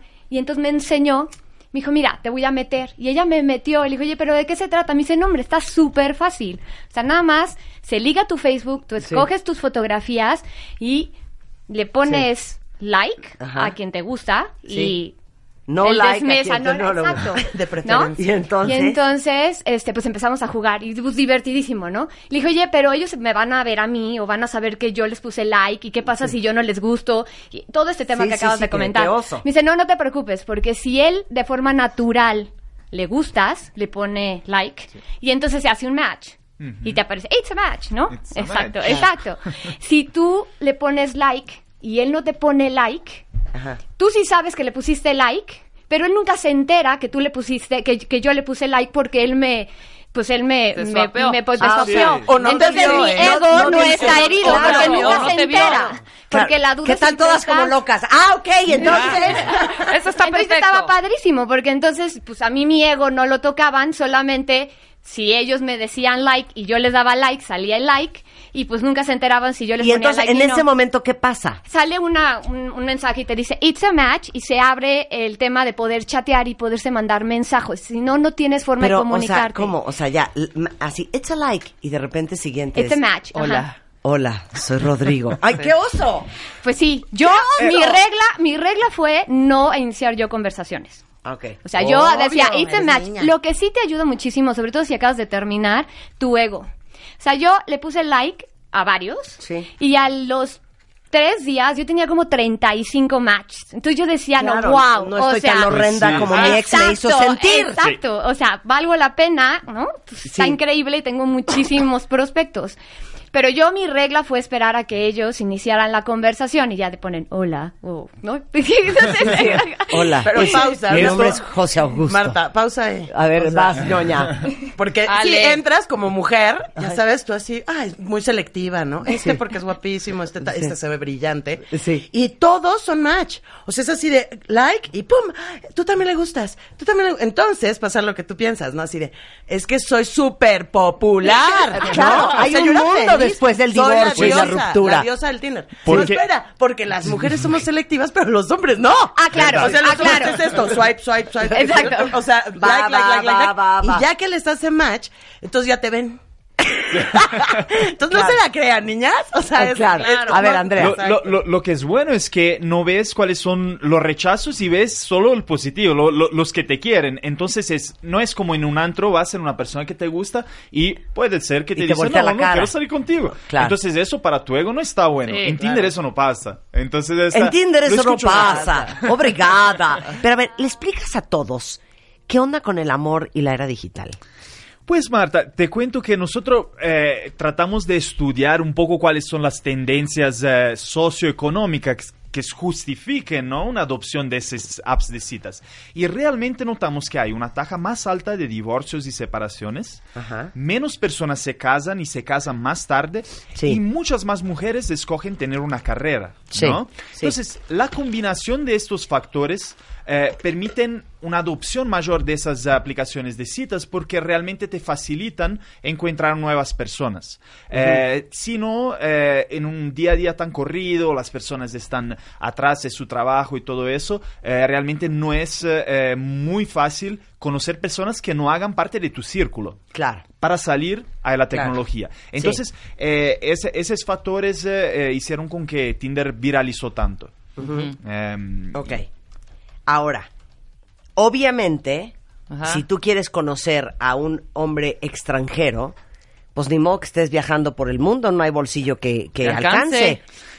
Pues entonces eh, mudas tu localización o bueno, viajando puedes utilizarlo o también extranjeros que se vienen a, a- a tu ciudad porque lo Sí. que pasa es que eh, es presente en 196 países del mundo. Creo Sí. que hasta en Corea del Norte tenemos usuarios. Entonces, bueno, eh, cuando las personas se viajan a un nuevo lugar, lo primero que hacen es ligan a Tinder, si son Claro, solteros, ¿no? claro. Entonces es una manera muy buena de conocer a extranjeros. Claro. A ver, ya tengo el Tinder, ya pagué mi Tinder Plus, ya tengo el mapa del mundo. Vamos a hacer un experimento. Voy a subir un par de fotos mías, pero me voy a cambiar de location para buscar a alguien fuera de México. A ver. ¿ok?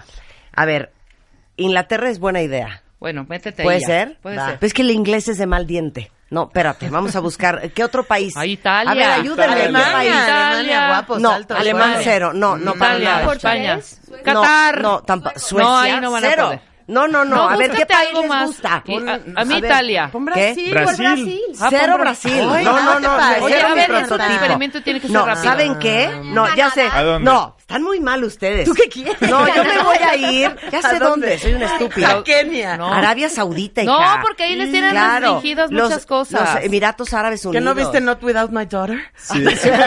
claro. A ver, o, o, o, o, o qué. No, algo ¿Cuál más les gusta? popular, hija, ¿Eh? porque igual y ahí tienen como restringidas algunas cosas y no, No, va a salir. seguro que sí, pon Dubai, ándale. France, Dubai, ¿no? Sí, a ver, Dubai. Sí. Voy Bueno, a poner Dubai. En Dubai debe de estar abierto, ¿no? Sí, claro. Sí, a Sí, ver. Puro jeque ahí anda. O sea, no, espérame que, que no estoy encontrando ahí debe Dubai. de haber como de varios Muchos, países. sí, Ok. mucho extranjero. Qatar Bueno. no estaría mal, ¿eh? Pues dije un Qatar, catarí. no sé. Un catarí. Pero mientras Ok, voy a poner buscas que Dubai. nos expliquen su, su, su experiencia A ver, las Ale. Ales. Entonces, Ale, antes Ale, de cuántos cuenta. intentos encontraste el amor de tu vida y cómo fue. Pues yo sí fue como relativamente rápido. Yo me registré en febrero Ajá. y conocí a mi novio en abril y nada más conocí a dos personas más. O sea, él fue mi tercer intento. Ah, ok. O mi tercer chavo que conocí. Sí. Y pues ya, dos años, nueve meses. Mira, ¿ves? En Dubai está la onda. En Dubái está la-. Ahora, Eh, ¿cómo subo yo una foto mía? Bueno, vas a tu perfil eh, en las configuraciones, entonces regresas Ajá. y le puedes poner fotos que sean de tu Facebook o también de tu, cámara. teléfono, sí. pues. Ok, ya está. Edit info. Estoy muy... Ándale, aquí voy a subir unas fotos aquí de yo muy chachas. Le va a Bueno, caer entonces, mientras Marta sigue haciendo a eso. Ale, a entonces, tuviste tres intentos, el tercero fue el bueno. Sí, los primeros dos, la verdad es que yo, yo creo que yo tuve muchísima suerte. Yo Ajá. conocí gente siempre, este, Muy pues, educada, muy linda, muy educada, responsable. este, o sea, buenos chavos. Sí hay de todo, o sea, sí me tocó conocer de que le dabas match y te hablaban y te decían, pues swingers, hay mucho divorciado, también hay casados ahí metidos. Entonces, sí como que hay de todo. O sea, al final del día sí tienes que probar. Mi idea era conocer gente y de ahí ver qué pasaba. Claro. Yo cuando supe de Tinder bien, en mi primera cita, ya cuando iba a salir con el primero, que inclusive creo que se los platiqué en algún momento, en alguna cena, Ajá. este, me dijeron, oye, pero sí sabes para qué es Tinder, ¿no? Y yo, ¿cómo? Me dice, sí. O sea, Tinder nació por un tema de más casual. O sea, no era un De rollo de buscar casual. Relaciones. ser sexo. No Claro. puedo decir sexo. Claro. Es sexy. No, ese no es Grindr. Grindr es, Es que es la ¿es de- versión también de ustedes. Eh, no es de, No, no es de Grindr nosotros. es para gays. ¿no? Ajá, Para esa es la gays. versión Ah, buga, sí, digamos, claro. y así Sí, es como nació. Ok. Entonces, mi- de hecho, hay un video en YouTube que se llama Tinderella, donde Sí. te explican a nivel caricatura cómo funciona. Entonces, cuando me di cuenta, pues luego, luego le escribí a este chavo y le dije, oye, ya me enteré para qué es Tinder, y la neta, yo pues por ahí no voy. O sea, yo quiero conocer, quiero ver, pero yo no estoy buscando específicamente eso. Claro. Y entonces, Sexo, no exacto, sexo, yo no claro. era que eso, yo era para conocer otro tipo de gente, abrirme un poquito, etcétera. Muy bien. Y entonces ya cuando lo aclaré me dijo, no te preocupes, yo te quiero conocer y no estoy esperando absolutamente nada. Entonces como que yo siempre desde el principio tenía como muy claro qué quería y qué no quería. Claro. México para mí sí fue mucho más fresa, porque luego ya en Europa y en otros lados la naturaleza de la aplicación sí es más bien un toma casual, ¿Verdad? ¿no? Sí. Entonces sí te da la oportunidad de conocer gente que a lo mejor en los lugares a los que vas normalmente, pues no te los vas a encontrar. Entonces creo que para eso funciona muy bien. Hacemos una pausa regresando. ¿Cómo se encuentra el amor en esta era digital? Y para todos los que están llorando pensando, es que nunca le voy a gustar a nadie, Tinder puede ser mucho más poderoso que un ribotril. Regresando del corte, no se vayan. Estás escuchando lo mejor de Marta de Baile. Regresamos. Cuentavientes, ¿a poco no les ha pasado esto? Llega el buen fin y terminan comprando un Santa gigante solo porque tiene oferta. Pues este año puede ser diferente. ¿Qué tal si se regalan protección para ustedes y para su familia? Y para eso Wibe tendrá 30% de descuento y meses sin intereses para que asegures tu auto.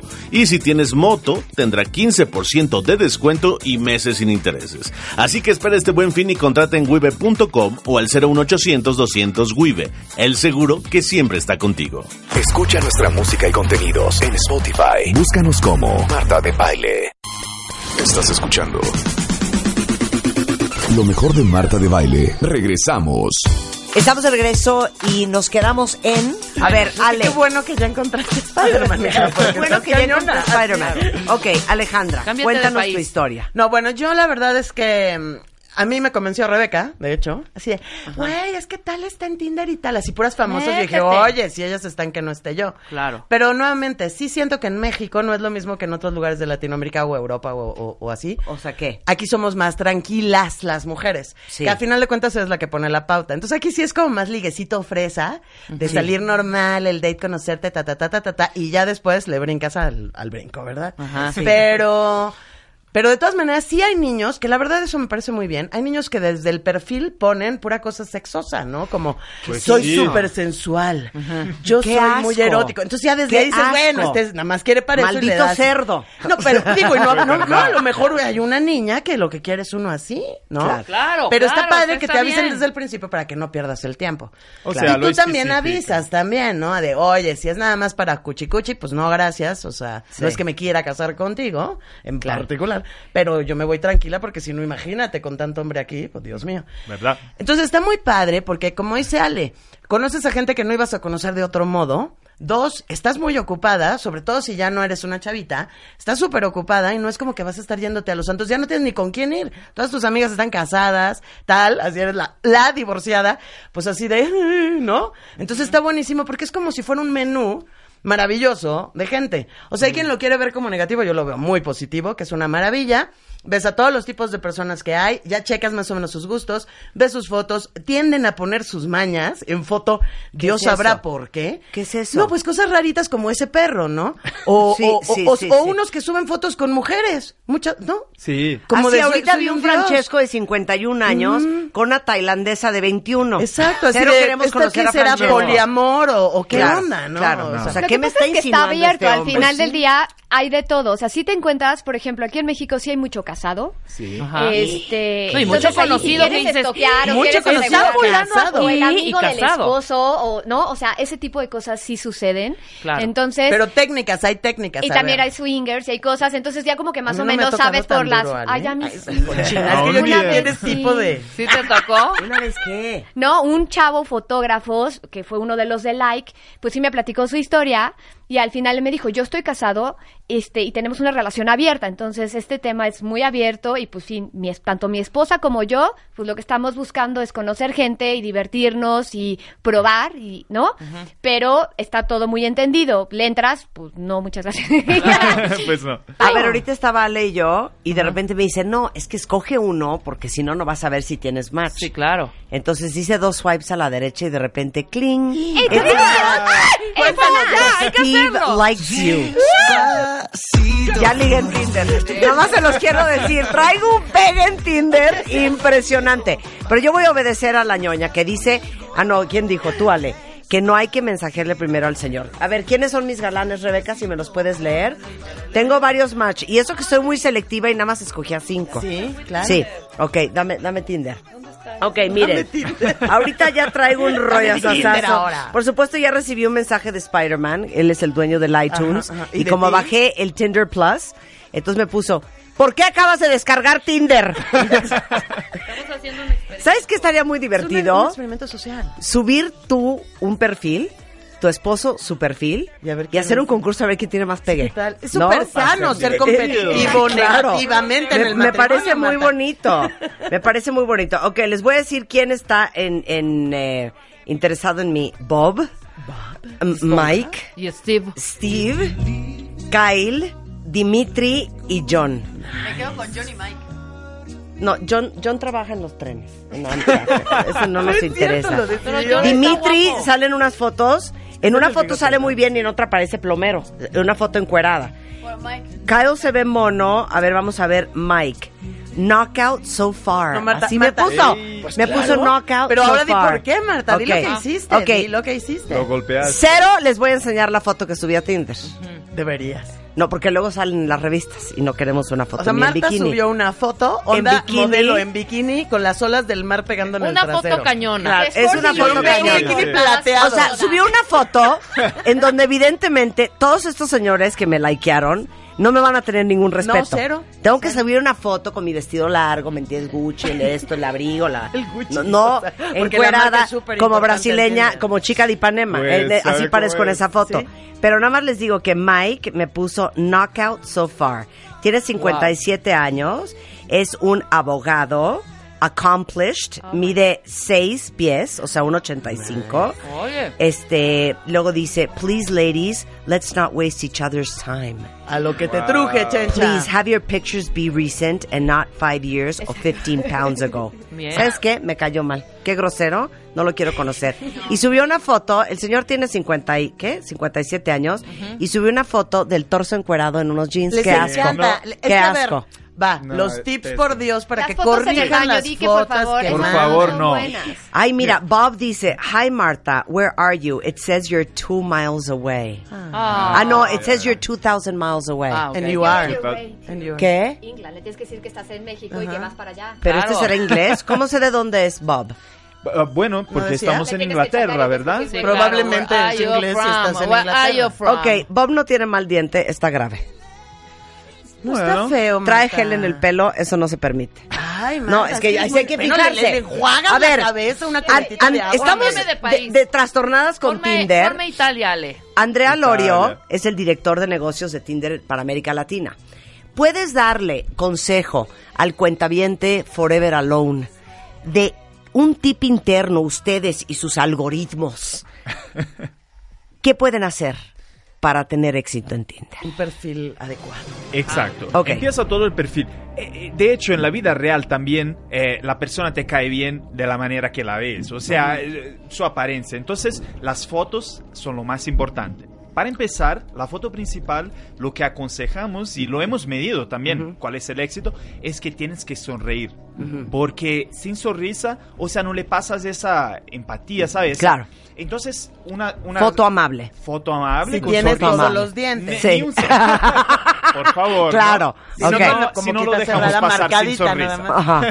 Pues Ok. sí, no este selfies con, eh, no sé cómo se dice en español, pero con eh, estas caritas que no son sonrisas, pero son algo, no sé, un poco extraño, un poco raro. O sea, no duck no face. payaseen. No funciona. No payaseen. No funciona. Ok, siguiente punto. Y también, eh, en cuestiones de fotos, funcionan mucho colores fuertes. O sea, eh, rojo, eh, amarillo, pero no de ropa, por fuerza. Puede ser el fondo, porque porque llama la atención de la persona que está viendo tu perfil. Ok. Es psicológico. La mayoría de las personas tienen colores neutras.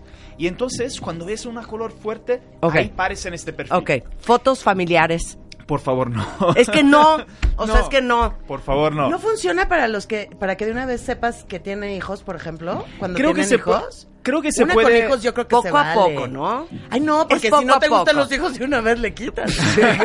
Creo que es mejor eh, en, en el chat, porque si le pones las fotos de los chicos también se le expones un poco la privacidad de Ok. los chicos y todo, entonces Acá. mejor no. Ok. Eh, también fotos de grupo, o sea, eh, en la foto principal no funcionan porque las personas no van a saber quién eres tú. Sí, entonces, estoy de acuerdo. Y normalmente cuando Sí. pones foto, Claro. cuando ves fotos con dos personas de Claro. perfil, ¿Cuál es? Claro. Yo, exacto. yo diría una cosa que acabo de ver ahorita en todas las fotos de Tinder. Cuiden el background. sí. O sea, no salgan ustedes muy monos y un papel de baño encima de la mesa para sonarse los mocos. Sí, o sea, ya, No. con No. eso ya se acabó. No, claro. el. No, El sí, mugrero en la abierto, recámara. Exacto. Por favor. Cuiden su El background. espejo atrás y tú en, y tú en calzones. Sí, exacto. Ok, ¿qué más, Andrea? Y en la descripción que se le ponga más informaciones posible que no de lo que estés buscando, porque en Claro. Tinder creo que es difícil limitarse a un objetivo específico, a una finalidad específica, pero un poco de ti, de lo que te gusta hacer, porque le vas a ayudar a la otra persona a romper el hielo contigo. Claro, ok. Entonces, si no, la otra persona se va a dar un match contigo y no Claro. sabe qué escribirte, te dice, hola, ¿qué tal? Y eso no funciona más. Claro. Necesita diferenciarte en Claro. la hora de, de empezar un chat. Ahora, es muchísimo. tú puedes ver por país quién liga más, quién es más aventado. A ver, ¿qué estadísticas tienen en, en Tinder behind the scenes? Hay, hay, hay algunas estadísticas chistosas. Bueno, los brasileños son los que tienen el promedio de match más alto del mundo. Es 7% a más de que el promedio mundial. Ajá. Porque los brasileños en general son siempre muy abiertos, muy más directos. Puro ¿no? calor. Siempre- exacto. Siempre buscan nueva manera de conocerse. Ajá. Eh, eh, también tenemos, bueno, los Estados Unidos son los que más usan. Y en general, el promedio de tiempo pasado por día en Tinder es más de una hora. Son 77 minutos que cada persona pasa. Cada persona. Entonces, porque no te parece, pero lo ligas tantas veces para checar tu mensaje. Claro, cuando sumas los minutos, ahí Pues está sí. Es mucho tiempo. Entonces, hay muchas estadísticas porque, eh, de hecho, eh, eso, el uso de Tinder en cada país es reflejo de su cultura. Entonces, eh, eh, en Europa se usa de una cierta manera, como dijimos antes, quizás un poco más directo. En Brasil se usa muchísimo. Acá en México notamos que el promedio de tiempo que se queda chateando es más alto de que el resto de Latinoamérica, porque quizás las personas son un poco más eh, prevenidas antes de salir Claro. por una primera cita. Y Claro. eso está bueno ah, claro. para nosotros. Creemos que para Menos seguridad, sí. Sí, buenísimo. Claro. Oigan, ¿por qué están haciendo cosas a mis espaldas? No, y que no- y no pongan fotos encuerados. Está un italiano tanga. muy guapo ahí. Dice, hi Martha, where are you? It says you're 2000 miles away. Y entonces ustedes contestaron, Ajá. estoy actualmente en Latinoamérica, pero voy a ir a Inglaterra el- la semana que entra. ¿Eres inglés? Y él contesta, ah, no, yo estoy en Estados Unidos, en. Nueva York. Ajá. Y ustedes pusieron, ah, yo voy a Nueva York todo el tiempo, es mi, ci- es mi ciudad favorita. ¿Qué haces? Y dice, hago recursos humanos, Labor and Employment Law. ¿Qué haces tú? Eh, suena a que viajas mucho. No, ¿saben qué está bueno? Les voy a decir que está bueno. soy PR. Yo debería de haber puesto, en vez de esa foto en bikini, haz de cuenta la portada de Forbes, las 50 mujeres más poderosas. Ándale. Porque el que se va a asustar, Sí, que se asuste de una vez. Pues ¿Te vas a sí. vender? Véndete bien. hija. Tiene razón. No, o sea, el que se va a rajar foto. porque esta vieja, no, esta vieja sí las mueve. Sí.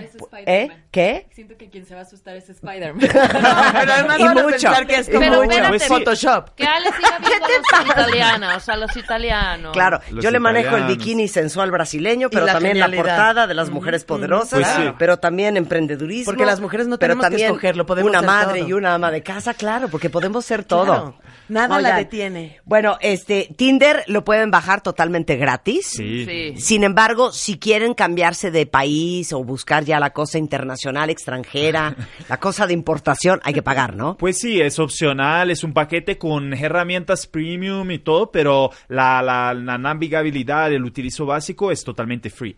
Eso no lo vamos a mudar y, y queremos eh, que todos tengan más éxito, ¿no? Sí, claro. Viva pues, el amor. Estamos en un negocio que es paradoxalmente puede. nuestro éxito se mide por cuántas personas dejan nuestra plataforma, por Sí. cuántos usuarios perdemos, ¿no?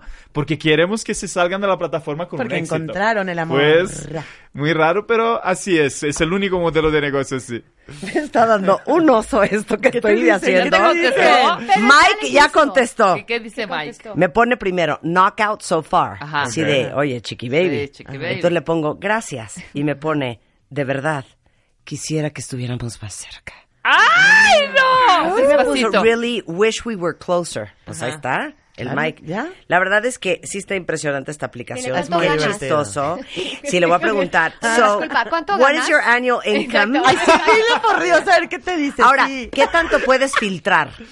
Mira, eh, no, no mucho porque como, como filosofía Tinder tiene de conectarte con personas que, que, bueno, nunca sabes, ¿no? A veces lo que estás buscando, no queremos poner mucho filtro, ¿no? Claro. Pero puedes escoger por rango de edad, por eh, localización y mm, por género.